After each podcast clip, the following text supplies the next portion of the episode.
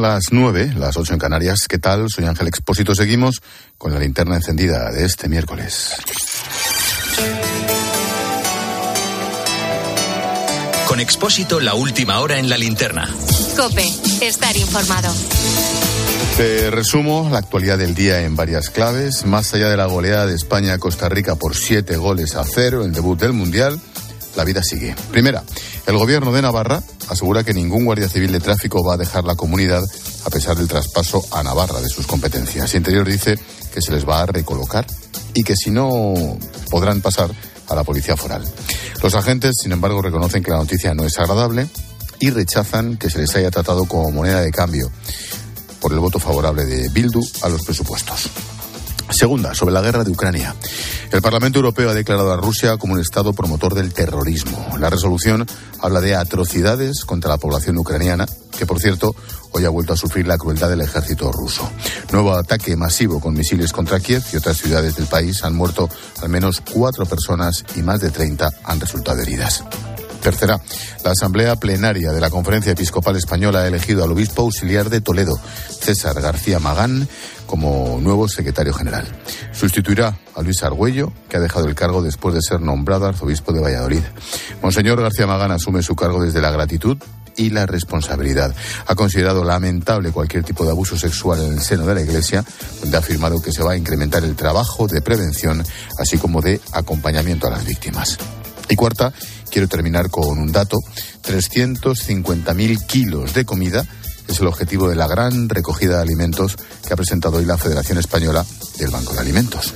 La campaña bajo el lema Comer no puede ser un lujo arrancará este fin de semana. Contará con la participación de más de 350.000 centros, entre supermercados, colegios, entidades y mil voluntarios.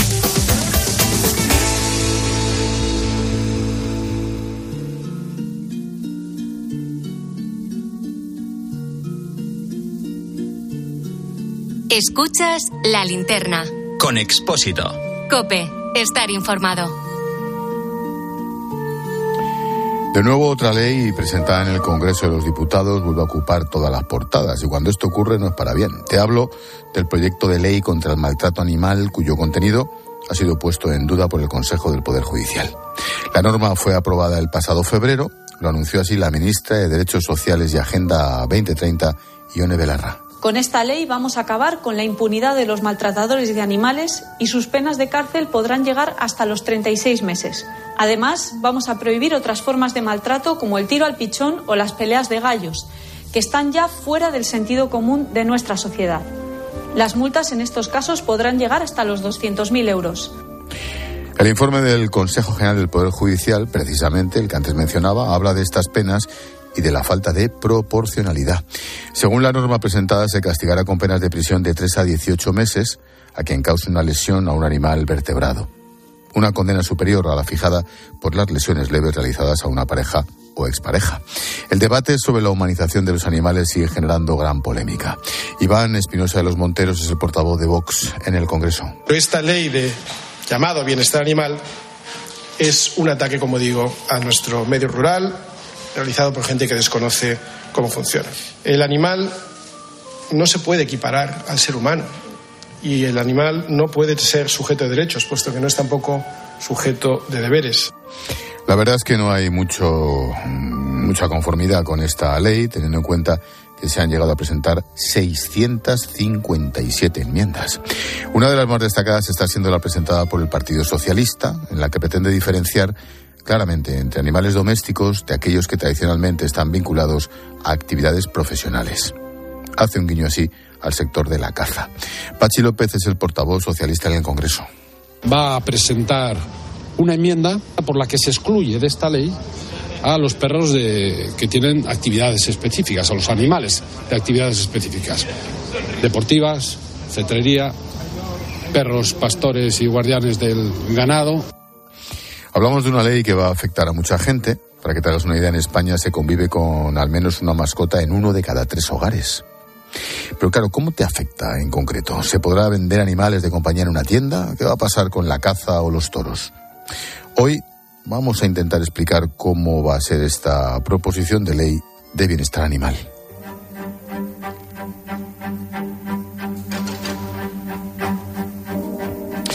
Este proyecto de ley ha visto modificado algo su primer borrador, pero todavía hay muchas cosas por debatir, entre ellas la posibilidad de que se penalice más a una persona que maltrata a un animal que aquella que haga lo mismo con otra persona. Por cierto que de esta propuesta de informe del Consejo General del Poder Judicial se debatirá mañana en el Pleno del órgano de gobierno de los jueces.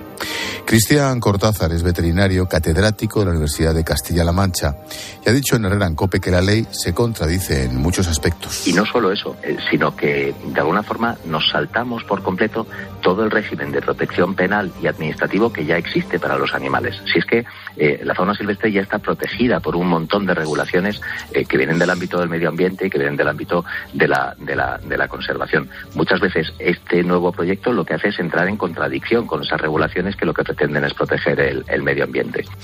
La norma aspira al fomento de la protección animal, establece un registro para garantizar los derechos de los animales e incluso controla la importación y exportación de mascotas.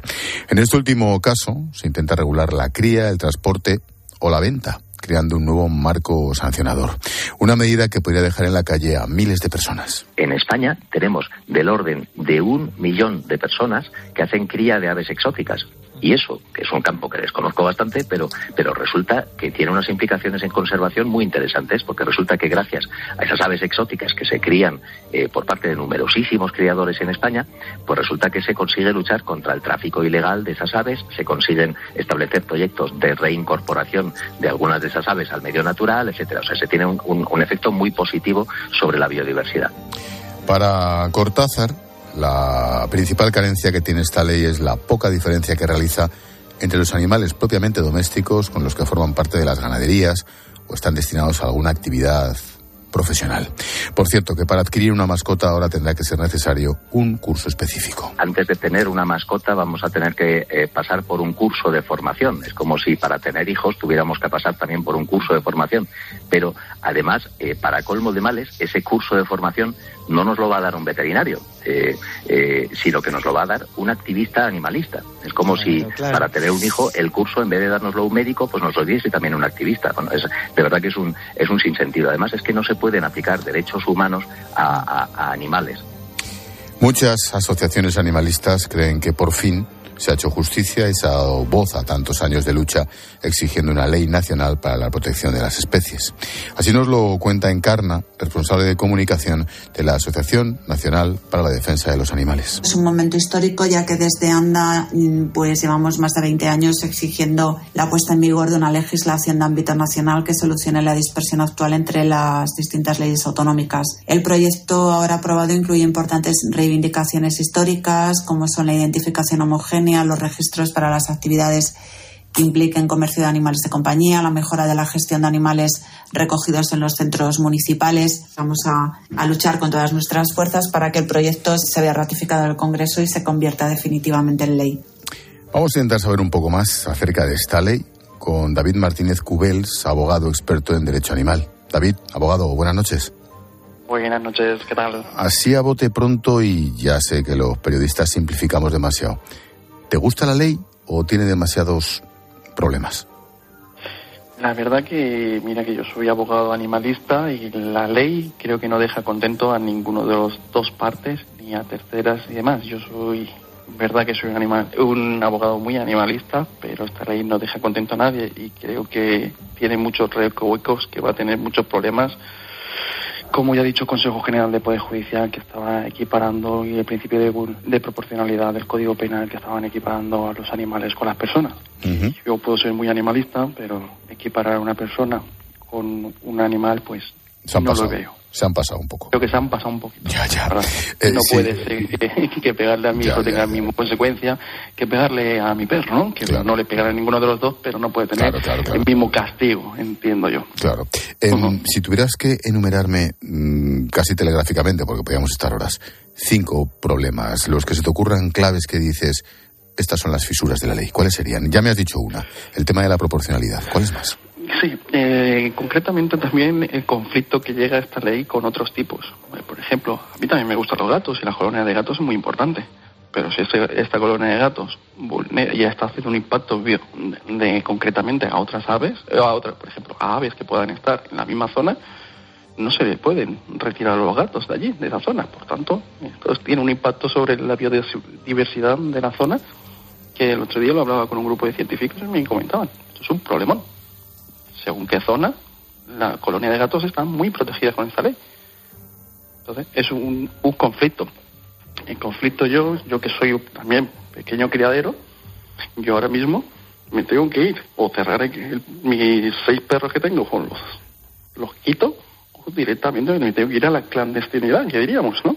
Porque ¿qué hago? Ahora mismo necesito inscribirme, no puedo vender, tengo que esterilizar a todos mis animales, con, con lo que ello me conlleva a mí. yo soy también un amante de la, concretamente de, de las exposiciones caninas de belleza. Si yo concretamente es esterilizo a un animal, ya no puedo ir a esa exposición. Por tanto, eso también vulnera, yo creo que mis derechos como aficionado a, los animales. Yo, porque si yo quiero ir a una exposición canina, ¿me van a obligar entonces a la, a la esterilización del animal? Claro. Es una pregunta. claro. una, una, de las cosas que escuché estos días atrás, a alguien que sabe el tema, no es mi caso, es, esta es la típica ley hecha por unos urbanitas. ¿Te sorprende o te encaja la acusación? me encaja perfectamente. Esto yo creo que poco se va a llevar, se podrá llevar en casos de, grandes ciudades, de grandes urbas, urba, cascos urbanos grandes. Pero en el mundo rural, que estamos hablando de casi el 80% de España, difícil va a ser. Yo creo que no se están teniendo en cuenta otras sensibilidades. Que sí, yo soy urbanita, diría, porque yo vivo en el centro de Barcelona, frente de Sagrada Familia. Pero de aquí a, aplicar esta ley, yo creo que en el mundo rural esto es inaplicable, considero. Mm, con esta nueva legislación sobre, la protección de los animales, ¿cómo estamos en comparación con nuestros vecinos europeos?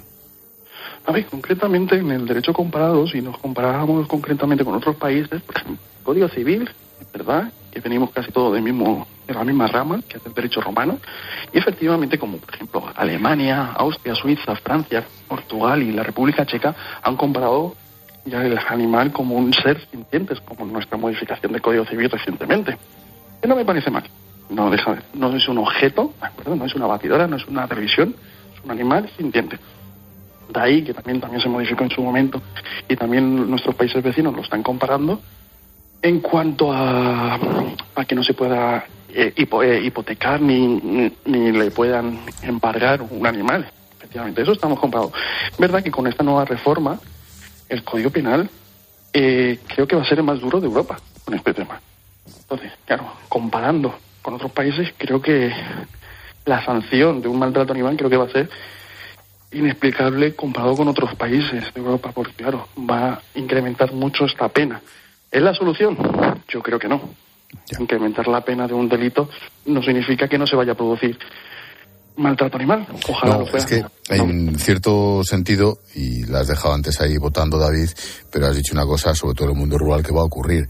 O pasas, entre comillas, a ver si se me entiende, a la ilegalidad, al mercado negro, o pasas a ocultarlo en un segundo plano y que nadie sepa que tienes al perro más allá de tu vecino del pueblo, o vas a incumplir la ley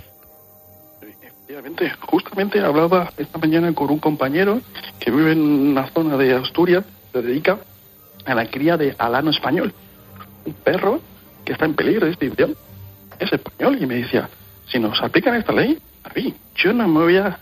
Yo lo que hago es, al final, dar a los animales en adopción y yo dejo de criar porque yo no me expongo a una sanción de 50.000 euros. No, no, es que te busca la ruina. Entonces, ¿nos ponemos en peligro una extinción de un animal español por esta ley?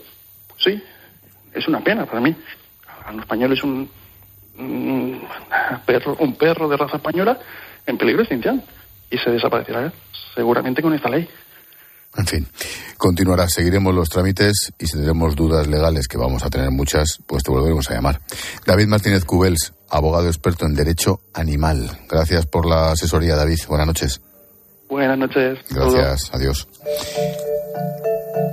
Claves para intentar entender mejor esta norma. Uno, se prohibirá el sacrificio de los animales domésticos si no se produce por razones sanitarias. Los casos en los que se produzca la muerte del animal, la condena se sitúa en 24 meses de cárcel. Ojo, dos años, ¿eh? Aunque podrá llegar hasta los 36 si se da más de un agravante. Dos, estarán completamente prohibidas aquellas actividades y espectáculos que puedan provocar daño o incluso la muerte a los animales, tales como las peleas de gallos o los circos con animales salvajes. Una excepción es la tauromaquia, que está protegida por la Constitución. Ahora pongo yo el paréntesis, cuestión de tiempo. Tres, se controlará la cría de animales estableciendo que solo podrán criar personas autorizadas.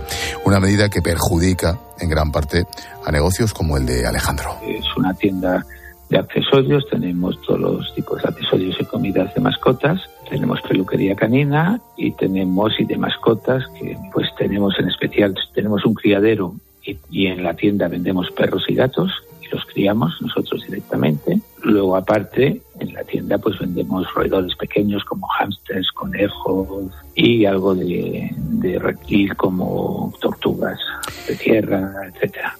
Alejandro lleva más de 50 años en el negocio de venta de animales y, como has escuchado, tiene una tienda de mascotas. Seguro que alguna vez has estado en uno de estos establecimientos, aunque sea de niño, solo para mirar. Sí, hay animales para adquirir, venta de productos dedicados a ellos. Para Alejandro esta ley va a suponer un golpe muy duro para su negocio. Dentro de un cierto tiempo, si no hay mascotas en el mercado, o, y con todas esas, aparte la prohibición, la prohibición de, de la venta, o sea que todas estas personas que tienen canarios, periquitos, eh, su perro, su gato, es que no van a poder tenerlos o les ponen muchísimas trabas, con lo cual, al final, pues, aunque solo vendiésemos accesorios, iríamos a el 80% tendremos que cerrar. No solo va a afectar a la tienda, Alejandro tiene a su cargo a cerca de una veintena de trabajadores, imagínate, que se dedican a la cría, al cuidado, al desarrollo de sus animales. Tras la aprobación de la ley, pues va a peligrar claramente su futuro laboral. Nosotros en, en nuestra tienda de Barcelona somos 20 personas trabajando, 15 de ellas, todos veterinarios y auxiliares veterinarios, pues 15 de ellos sobramos porque para, para tener un súper de alimentación, de, complementos, no necesitas, necesitamos tres personas o cuatro como mucho. Hemos puesto algunos ejemplos de cómo podría afectar esta proposición de ley que está ahora mismo aprobándose en el Congreso. Veremos. Vamos a intentar descubrir un poquito más en este, en este ángulo con Adolfo Santaolalla, es presidente de la Comisión de Animales Vivos de la Asociación Española de Industria y Comercios del sector de animal de compañía, la AEDPAC. Adolfo, ¿qué tal? Buenas noches. Hola, buenas noches a todos. ¿Coincides con el panorama que pintaba Alejandro, el colega? Totalmente, totalmente. Y aún Alejandro es una excepción porque es una gran tienda que maneja todo tipo de animales y que lleva 50 años, con lo cual tiene una clientela muy, muy, muy fija, muy fiel, pero es que la pequeña tienda cierra directamente. Ya no es un problema de subsistencia a base de reducir personales, es el cierre directo. O sea, nosotros calculamos que de las, sobre todo las 300 o 400 tiendas que venden perros y gatos y hurones, de las 5.500 que hay en España, pues van a cerrar casi todas. Y estos son miles de personas que se van al paro en un momento de crisis. Sí, sí, lo que faltaba. Eh, no quiero hacer abogado del diablo, pero poniéndome en el lugar del que redacta la ley, ¿qué pretenden? Dicho de otro modo, ¿qué problema hay con que en una tienda, que encima están súper cuidados esos animales, se expongan y se vendan?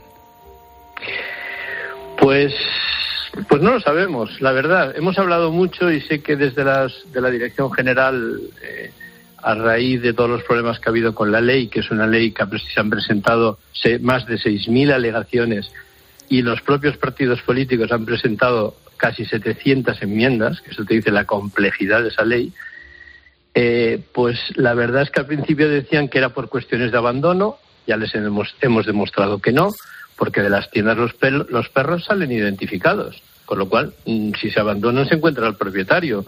Luego decían que compra compulsiva, les hemos demostrado que el tiempo medio de maduración de una compra de un perro o un gato son 15, de 15 días a 3 semanas, con lo cual tampoco no. Luego decían bienestar animal. Bueno, pues si no os parece que están bien en las tiendas, decir cómo queréis que las tengamos en, en las tiendas.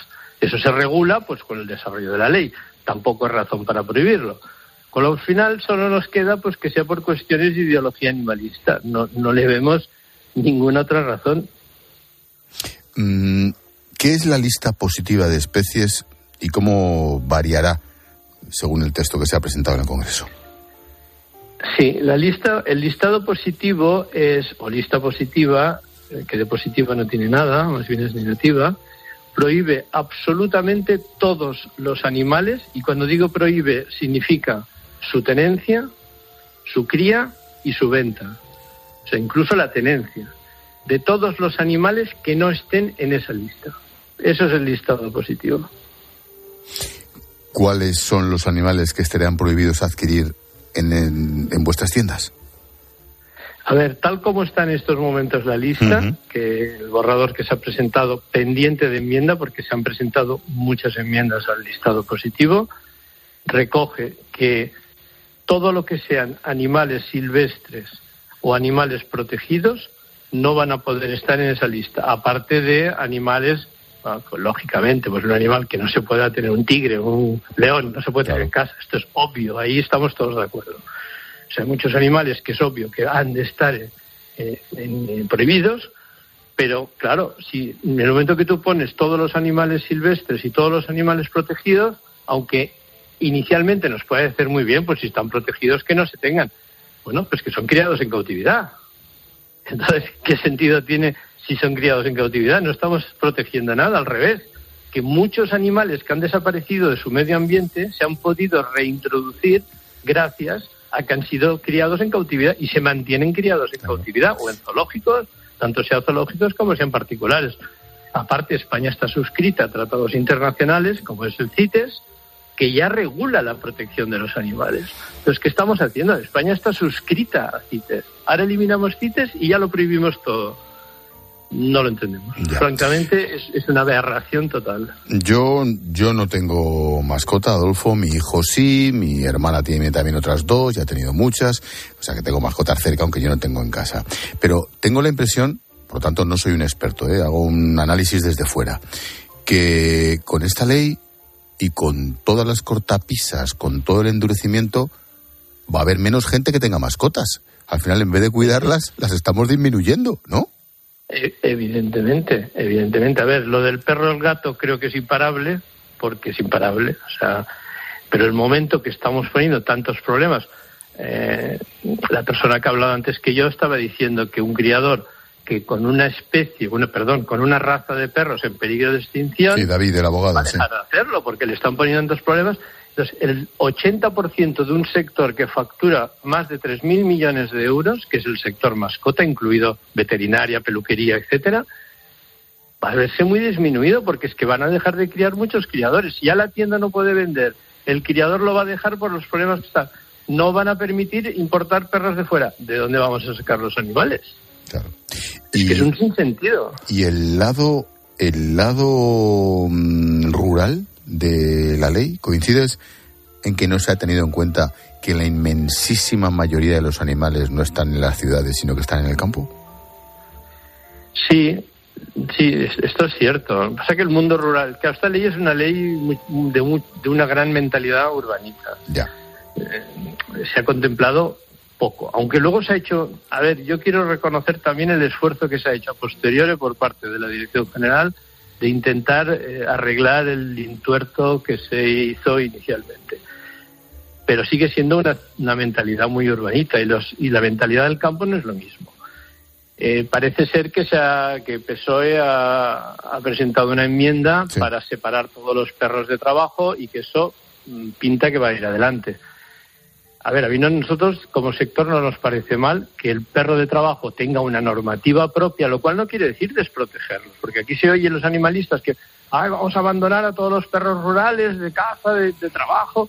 No, va a haber otra ley el, que el va primero, el primero, el primero que cuida a un perro pastor es el pastor. Evidentemente. Vamos, por, su propio, por su propio interés de todo hay en todas partes, ¿vale? Siempre hay la excepción. Igual que hay tiendas pues que no tienen bien los animales, pues eso es lo que hay que eliminar. Pero hay tiendas que los tienen mucho mejor que los criadores. Entonces, ¿por qué vas a prohibir a la tienda vender animales y que sí pueda vender un criador que posiblemente la tienda, como está de cara al público, no, posiblemente no, seguro está mucho mejor y mucho más cuidados porque están muchísimas personas viéndolos cada día que no un criador. Es que no tiene sentido. Aparte que, que, el animal es estás poniendo una un control más a la venta porque la tienda pues ya se va a cuidar de que de informar el tipo de perro que es adecuado para esa persona, de ir a hacer tienen su veterinario que hace las consiguientes eh, las correspondientes eh, inserción de chip, de microchip, identificación, revisiones veterinarias, o sea, sale con todas las garantías. Ahora, si lo compras por un, a un criador porque es más barato y lo compras por internet, pues ahí control nada y información cero. Es que es, que es peor. En fin, esto, la tramitación parlamentaria no ha hecho más que empezar, veremos cómo evoluciona la cosa, pero la verdad es que, seamos sinceros, pinta como pinta.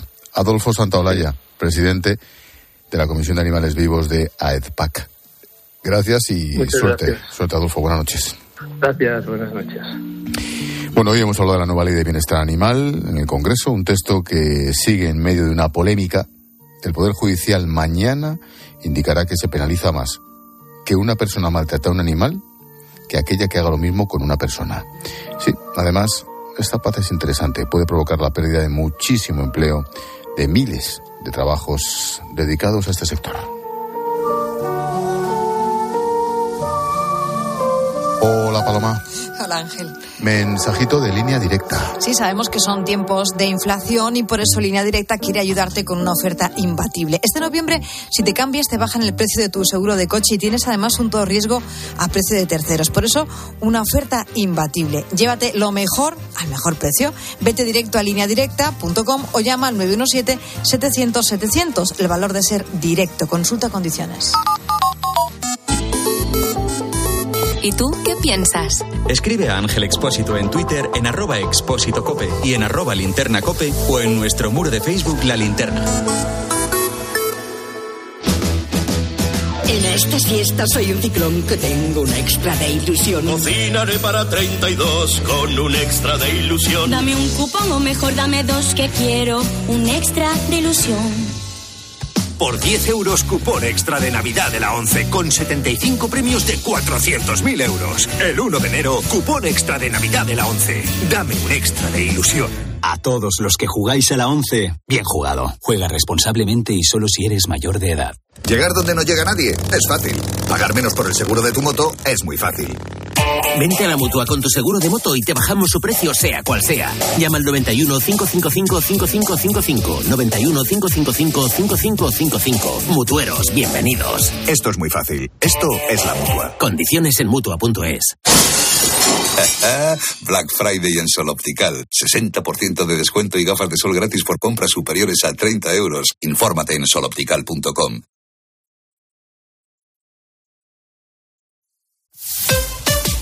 Escuchas la linterna. Y recuerda, la mejor experiencia y el mejor sonido solo los encuentras en cope.es y en la aplicación móvil. Descárgatela. Nuevo MGHS 1.5 Turbo. Totalmente equipado y con 7 años de garantía. Desde 22.990 euros. También disponible en versión híbrido enchufable. MGHS. Porque lo quieres todo. Precio sujeto a financiación. Consulta condiciones en mgmotor.es. Para mi familia y para mí es muy importante saber que la electricidad que se genera es 100% renovable. Para nosotros también, Paula. Por eso en Repsol desarrollamos proyectos eólicos y fotovoltaicos en España capaces de generar electricidad 100% renovable para más de un millón y medio de hogares. Descubre este y otros proyectos en Repsol.com. Repsol Inventemos el futuro. Llegar puntual a cualquier sitio es fácil. Pagar menos por el seguro de tu moto es muy fácil. Vente a la mutua con tu seguro de moto y te bajamos su precio, sea cual sea. Llama al 91 555 5555. 91 555 5555. Mutueros, bienvenidos. Esto es muy fácil. Esto es la mutua. Condiciones en mutua.es. Cervantes los descubrió y la historia hizo el resto. Viñedos y bodegas de cuatro provincias, Albacete, Ciudad Real, Cuenca y Toledo, junto a una tradición centenaria de generaciones, conforman la denominación de origen La Mancha, el gran viñedo del mundo. Los vinos de La Mancha llegan a 100 países por su calidad. Síguenos en Facebook e Instagram como Vinos de La Mancha y en Twitter como Vino de La Mancha. Unión Europea, Fondo Europeo Agrícola de Desarrollo Rural. Europa invierte en las zonas rurales. Junta de Comunidades de Castilla-La Mancha y Ministerio de Agricultura, Pesca y Alimentación.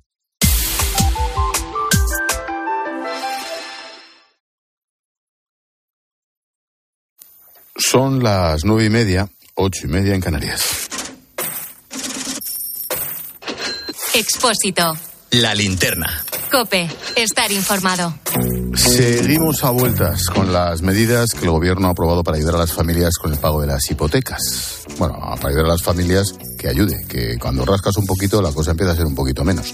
Bueno, la Asociación Española de la Banca ya ha dicho que todas las entidades se van a adherir al acuerdo y el gobernador del Banco de España, Pablo Hernández de Cos, espera buenos resultados. Se ha logrado un, equilibrio, proporcionar, sí, un alivio a los, eh, a los hogares que más eh, pudieran eh, estar viéndose afectados por el incremento de los tipos eh, de interés, pero al mismo tiempo, pues yo creo que era importante que ese alivio fuera compatible con no generar una presión excesiva sobre el balance del sector bancario y luego, por otra parte, por conseguir manteniendo una cultura de pago. Podemos pide que sean más ambiciosas y que se congelen las hipotecas variables durante un año. La parte socialista se opone. Esa es la situación. Pilar García de la Granja, buenas noches. ¿Qué tal, Ángel? Buenas noches. Oye, mmm, más allá de que han llegado a un acuerdo, los acuerdos siempre son buenos, etcétera, etcétera, ¿cómo lo ves? ¿Menos lobos caperucitas se podía leer el día después? Bueno, yo, yo, como dice el gobernador del Banco de España, ¿no? Un poco en eh, la virtud eh, está en el término medio, ¿no? Recordar que han sido las entidades financieras las que se han ofrecido que esto va a ser una opción voluntaria, por mucho decreto que sea, a la que se pueden adherir o no las entidades financieras, los bancos. Es decir, que conviene que esas medidas aceptadas sean lo suficientemente atractivas para que no hagan daño a, a, los balances de la banca y para que además alivien a los más vulnerables, que era el objetivo que desde siempre se marcaron tantos bancos como el gobernador del Banco de España. Yo es que en este tipo de anuncios cuando dicen va a beneficiar a un millón de familias, digo, ¿por qué no, no? ¿Y por qué lo es sabes? voluntario. ¿Y por qué lo sabes? Efectivamente. Claro, ¿por, qué, Primero no lo ¿por qué no son 700.000 o un millón y medio? Oye, ojalá. Pero, ¿por qué? Claro, primero no lo saben. En segundo lugar, es voluntario, porque con muy buen acierto, pese a decir muchas burradas, el gobierno se ha dado cuenta de que cuando el Banco Central Europeo dice algo, lo dice por algo. Y entonces han dado un poquito marcha atrás en eso, ¿no? Entonces, vamos a ver, vamos a ver al final en qué queda el famoso impuesto a la banca. Desde luego, hoy lo que hemos visto es que es posible llegar a un acuerdo para que aquellas familias más vulnerables no tengan que hacer frente al pago de la hipoteca con la subida de los tipos de interés y que las entidades financieras están de acuerdo y que aquellas familias que sí que pueden hacer frente a la hipoteca lo hagan, porque todo préstamo hay que devolverlo, Ángel. Claro, por lo menos que sirva de oxígeno. El Fondo Monetario ha aumentado en tres décimas las previsiones de crecimiento para España, 4,6 este año, 1,2 el que viene, ojo, casi la mitad de lo que dice el gobierno. Pilar, lo más importante es la advertencia para rebajar la deuda pública en 6.000 millones de euros. No, no parece, ¿no? No, no, bueno, parece muchísimo dinero. Bueno, primero, la revisión al alza del Producto Interior Bruto para este año es una fantástica noticia. De verdad, y ojalá sea ojalá, así. claro. Y, y, rebajar la deuda pública, pues es la obligación de, de, todo moroso, ¿no? Lo que pides prestado lo tienes que devolver. Y lo que te están diciendo aquí es, haga usted el favor de aquellos ingresos extraordinarios que tiene, dedicarle una parte a los más vulnerables y otra parte a devolver lo que ha pedido prestado. Uh -huh. El Banco Central Europeo también ha insistido en que la política fiscal no puede contraponer a la monetaria. Luis de Guindos, su vicepresidente, ha dicho hoy en el encuentro del sector financiero de ABC y de Deloitte que la inflación va a disminuir al 2%, cueste lo que cueste. Claro, el problema es cuándo y desde dónde, porque los tipos van a seguir creciendo, ¿no? Claro, lo que está diciendo el Banco Central Europeo es, vamos a ver, nosotros estamos subiendo los tipos de interés porque está disparada la inflación y queremos enfriar la economía y ustedes, gobiernos, lo que no pueden hacer es, por ejemplo, bonificar con 20 euros, con 20 céntimos el litro de gasolina. A todo el ¿no? mundo. Por, a todo el mundo y de forma transversal. Porque una política es de gasto, de expansión en el gasto, mientras el Banco Central Europeo lo que está diciendo es, por favor, no gasten, porque tenemos que enfriar la economía y que bajar los precios. Y ellos han repetido que van a hacer lo posible y lo imposible por acercarse eh, lo más rápido que puedan a ese 2%. Te recuerdo que Alemania supera el 10% de, de inflación en su último dato, el 10,7%. Vamos a ver qué sucede en noviembre. La decisión de diciembre del Banco Central Europeo de subida de tipos de interés dependerá sobre todo de la inflación de, de Alemania durante este mes de noviembre. Mm, Seguimos en Europa. Mañana se reúnen los ministros de Energía para debatir el tope al precio del gas. La Comisión lo ha fijado en 275 euros el megavatio, es siete veces más que la excepción ibérica. Por eso, la vicepresidenta Teresa Rivera ha dicho que no lo va a apoyar. Lo que hace es inducir un incremento artificial de precios, poniendo en riesgo todas las políticas de contención de precios. Nos vamos a oponer rotundamente. Sabemos además que hay Estados miembros que manifiestan su preocupación con cierta indignación. ¿Qué esperas?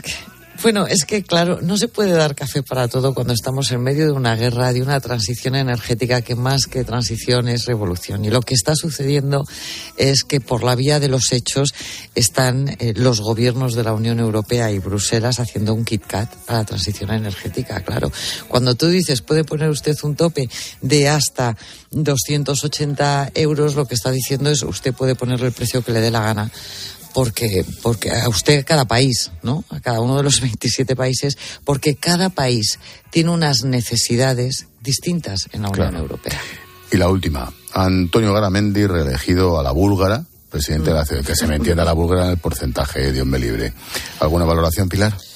Bueno, era, estaba cantado, ¿no? Yo no sé si a la búlgara o por hipermayoría no, absoluta. por el 80 pero vamos, y pico por ciento, entiéndeme. Efectivamente. Eh, eh, y para empezar, bueno, pues, pues se tendrá que enfrentar a esa nueva subida del Fondo Monetario Internacional que le han planteado desde el gobierno, se lo han puesto encima de la mesa, que habían un poco ralentizado a la espera de, de que fueran las elecciones en la COE y que me imagino que nada, mañana o pasado, pues eh, volverán a negociar.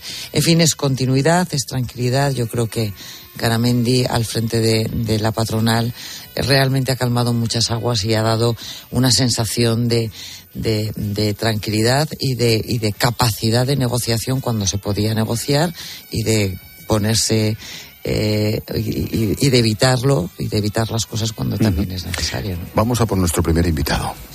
Venga.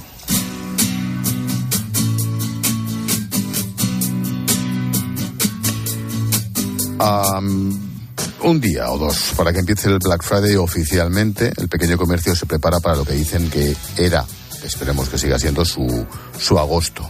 Van a aumentar los clientes, pero vamos a reducir el gasto. Esa es la previsión. Va a haber un 17% menos de contrataciones. Ojo, esto es un buen termómetro.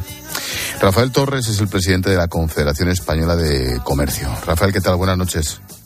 Muy buenas noches, ¿cómo estáis? En términos generales, y ya sé que es un poco vasto preguntarlo así, el pequeño comercio, ¿cómo está ante esta temporada y la que se avecina?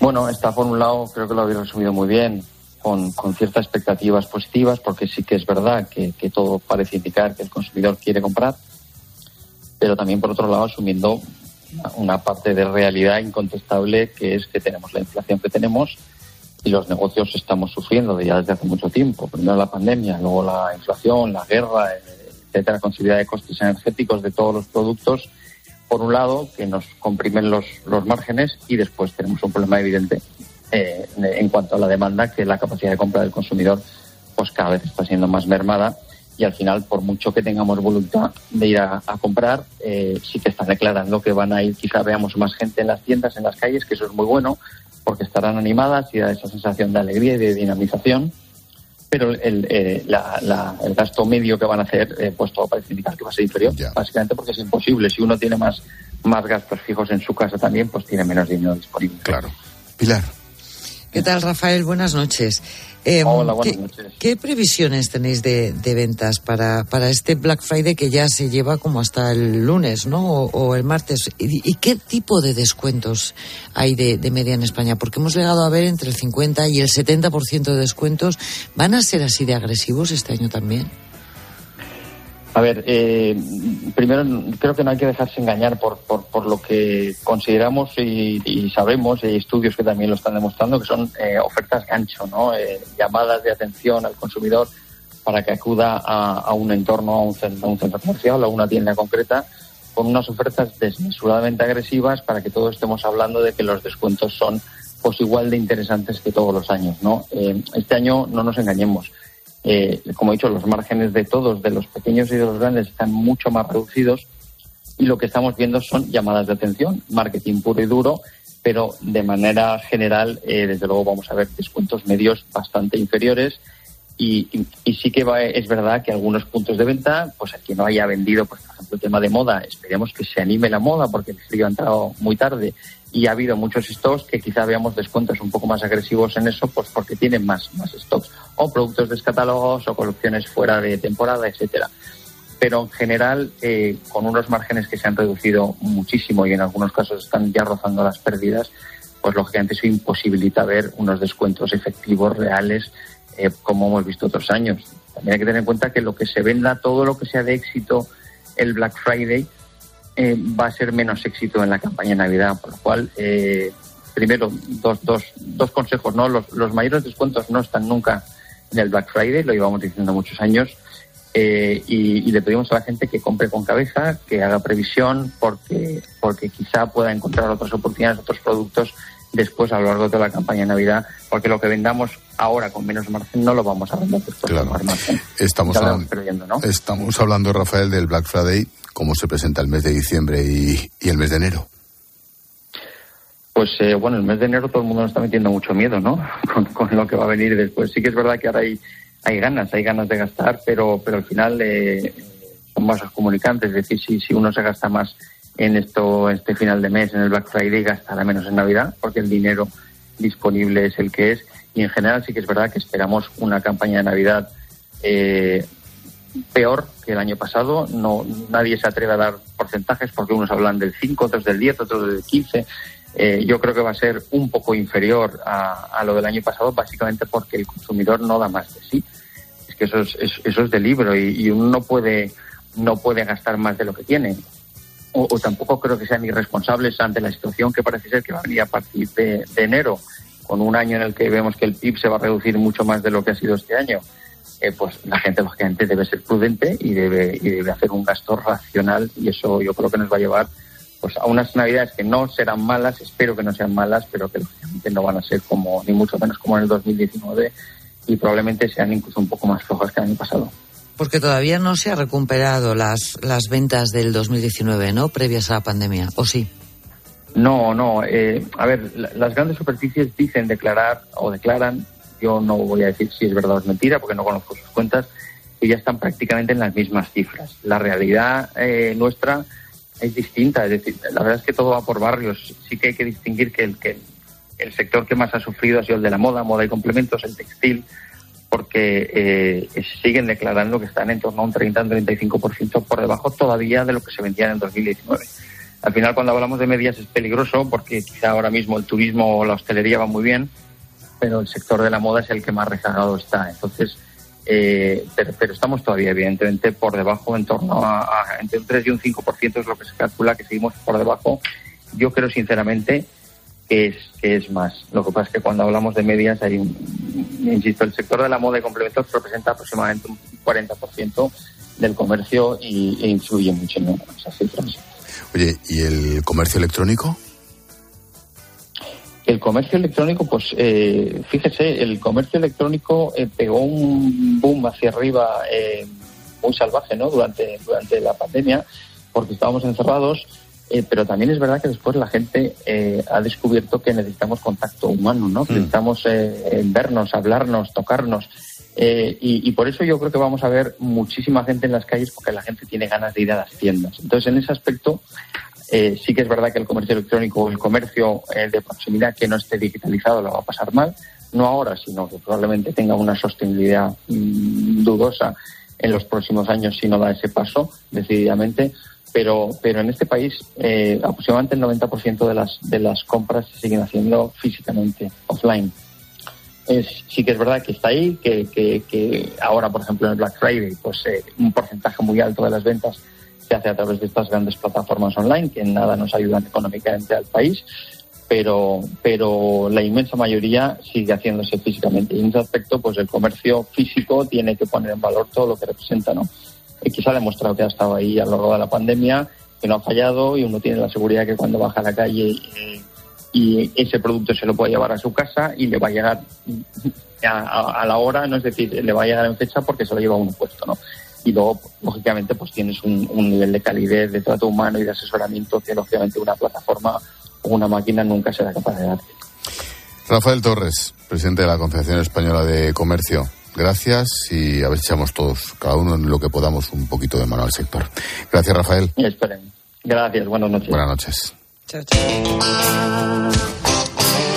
A esta hora nuestra profesora Reyes Calderón nos trae el número, el dato del día. ¿Qué tal Reyes? Buenas noches. Buenas noches Ángel. ¿Se borraría usted de un ranking en el que figurara como número uno año tras año? No parece muy racional a primera vista y sin embargo eso es lo que hemos conocido hoy cuando una responsable de la Universidad de Yale ha explicado que retiraría su facultad de Derecho de las clasificaciones o rankings realizados por US News una revista estadounidense publicada en Washington que durante muchos años fue, junto a Time y Newsweek, la revista semanal líder en ese país.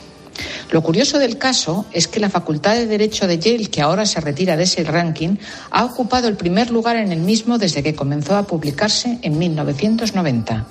Y no ha quedado ahí el asunto. Harvard, que actualmente está en el cuarto lugar de ese ranking, ha explicado en una declaración separada de la anterior que también se apea de él mismo ¿Y eso por qué? Según Harvard y según Yale, porque los rankings no son confiables y presentan fallas profundas. Es decir, según estas dos universidades, no es tan importante salir bien parado en un listado, sino cómo se confecciona ese listado. Si para salir en un ranking debo poner palos en la rueda a mis principios o a la educación de mis estudiantes, simplemente no merece la pena. La decana de la Facultad de Derecho de Yale lo ha explicado en los siguientes términos. Hemos llegado a un punto en el que el proceso de elaboración del ranking está socavando los compromisos fundamentales de la profesión legal y como resultado ya no participaremos. Conociendo como conocemos cómo nos las gastamos en España las universidades para salir en los rankings, la verdad es que me da bastante envidia.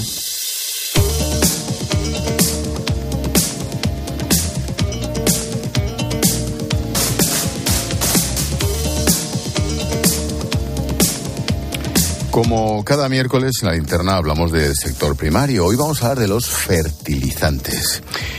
El gas es fundamental para su fabricación. El precio de los fertilizantes ha subido un 150% en el último año. Ojo, imagínate el coste para los agricultores. En Europa empieza a haber un problema de desabastecimiento porque un 15% de esos productos encima venían de Rusia. O sea, es la tormenta perfecta. Juan Pardo es el presidente de ACEFER, la Asociación Comercial Española de Fertilizantes. Juan, ¿qué tal? Buenas noches. Hola, buenas noches, encantado. Un 150% casi. Esto es, esto es no, no, no sé si hay algún producto que haya subido tanto. Bueno, eh, realmente hay productos agrícolas que han subido tanto como eso, por ejemplo los cereales. Caramba. Es decir, no es, es, es un tema que afecta al sector agrícola en general, y evidentemente a los medios de producción. También ha subido el gasoil, han subido los medios de producción, pero en algún caso también han subido los precios. ¿Por qué? Mm, la pregunta es muy sencilla. ¿Por qué? ¿Es directamente la guerra? Bueno, hay varias eh, razones. Si empezamos por las razones, digamos, globales. Estamos hablando siempre de tanto de los productos agrarios o agrícolas más que agrarios como de los fertilizantes de productos eh, que son globales, que son commodities, que dicen los americanos, o sea, mercancías que se mueven por el mundo.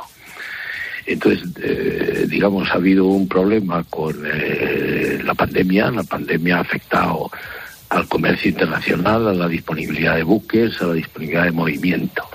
La pandemia después ha afectado en, en, el, en el el recomienzo, digamos, de las operaciones normales, pues ha habido un desequilibrio oferta-demanda. por otra parte, en los últimos tres, cuatro años, la demanda mundial de cereales ha ido aumentando más deprisa que la disponibilidad de cereales en el mundo, con lo cual los stocks de cereales también han bajado durante los años de la pandemia y en este momento están en una situación más baja de lo recomendable. Eso eh, afecta al precio del cereal, por un lado. Por otro lado, tenemos en el tema de los fertilizantes eh, una parte importante que es como el 60 y tanto, 70% de los fertilizantes que son nitrogenados, es decir, eh, la parte gorda del nutriente de las plantas es el nitrógeno.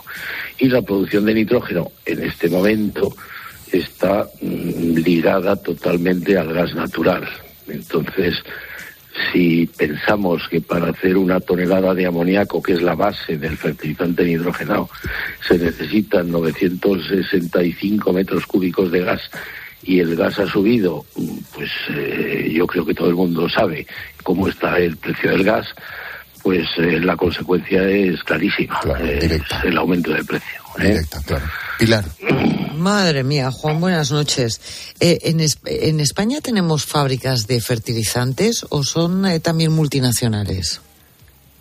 En España tenemos fábricas de fertilizantes eh, que son propiedad española, que son propiedad francesa, por ejemplo, y otras son propiedades, digamos, de sociedades anónimas. Pero tenemos, digamos, capacidad industrial para atender quizá al 70% de la demanda. Realmente la estructura es más bien 50-50, es decir, 50 es producción nacional y 50 es importación, porque ya digo que es un commodity que se mueve globalmente y a veces interesa el precio fuera de España más que el precio en España. Entonces hay ese desequilibrio oferta-demanda en cuanto a fabricación y a importación. Pero vamos, es un mercado abierto y libre. ¿eh? Mm, ¿Se puede buscar alguna alternativa al gas para la fabricación de los fertilizantes o no hay, no hay manera? Eh, se puede buscar una alternativa a la energía, más que al gas natural.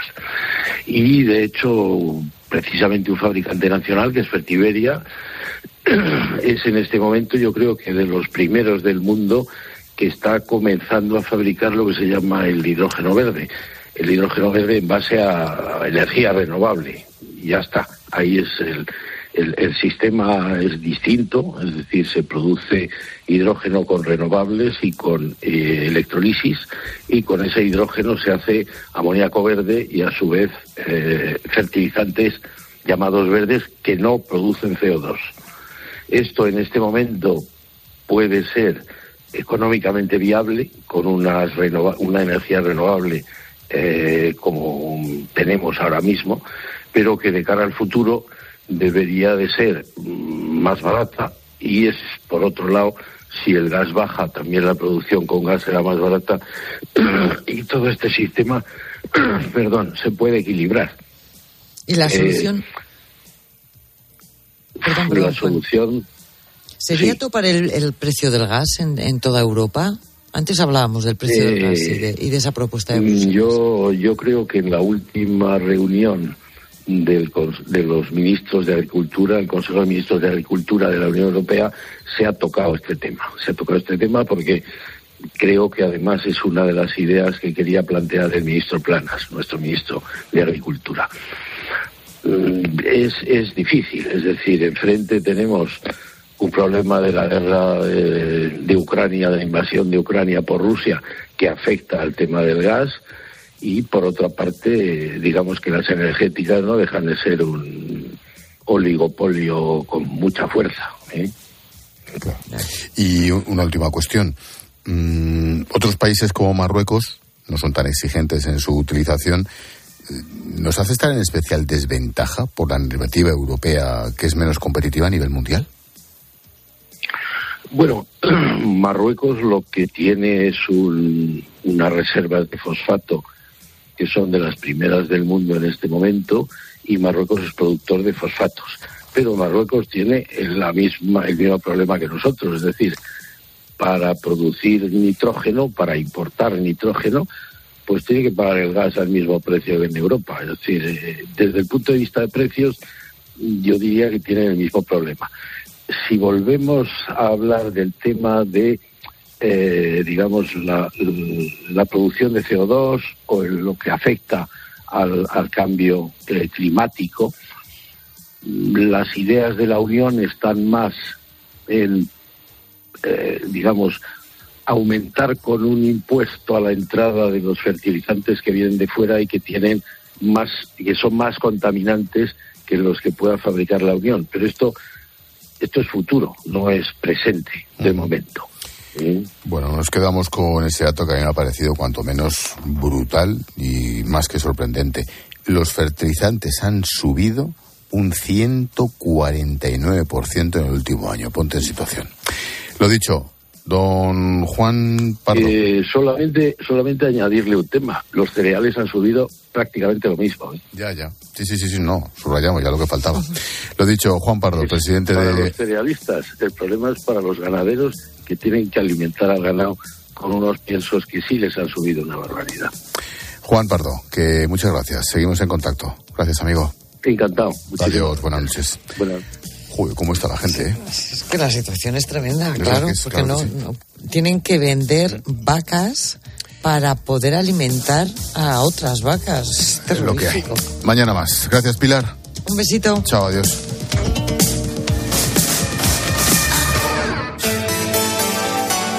Expósito.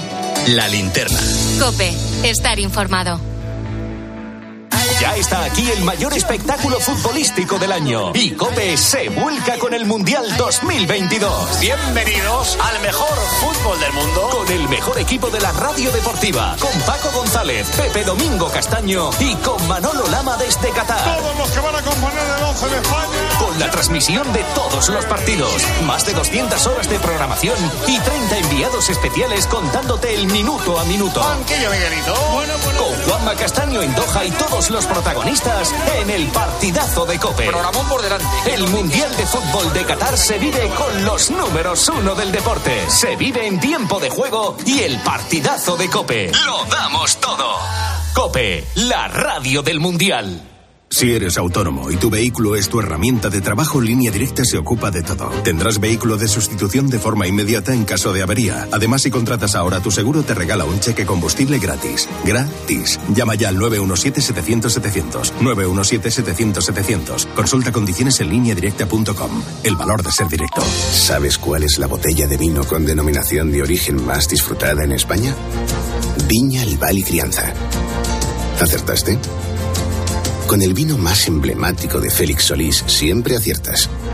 Porque cada sorbo contiene placer, optimismo, carácter. Perfecto para brindar por los 70 años de calidad e innovación de Félix Solís. Félix Solís. Historia viva del vino. Entonces dices que estos sensores detectan si alguien intenta entrar. Claro, y cubren todas las puertas y ventanas. Así que tranquilo, su despacho y todas las cosas que le importan también están protegidas. Si alguien intentara entrar, podemos verificarlo con las imágenes al momento. Y si detectamos un problema real, avisamos nosotros mismos a la policía. Protege tu hogar frente a robos y ocupaciones con la alarma de Securitas Direct. Llama ahora al 900-666-777. La cesta de la compra, el vatio de la luz, la llama de este gas ataca mi salud. Me parece justo y evidente que busquemos un banco que nos dé un buen trato. En Bankinter te ayudamos con medidas concretas contra la inflación y el Euribor. Por eso las cuentas Bankinter te dan una tarjeta de débito sin coste de emisión y mantenimiento para controlar tu gasto diario. Y te ofrecemos un servicio gratuito de estudio hipotecario personalizado. Infórmate en bankinter.com. El Mundial de Qatar se juega también en 13. Carlos Ganga y los analistas del partidazo de Cope nos traen cada noche la última hora de la jornada mundialista. El partidazo de Cope especial Mundial 2022. De lunes a jueves, después del Cascabel, en 13.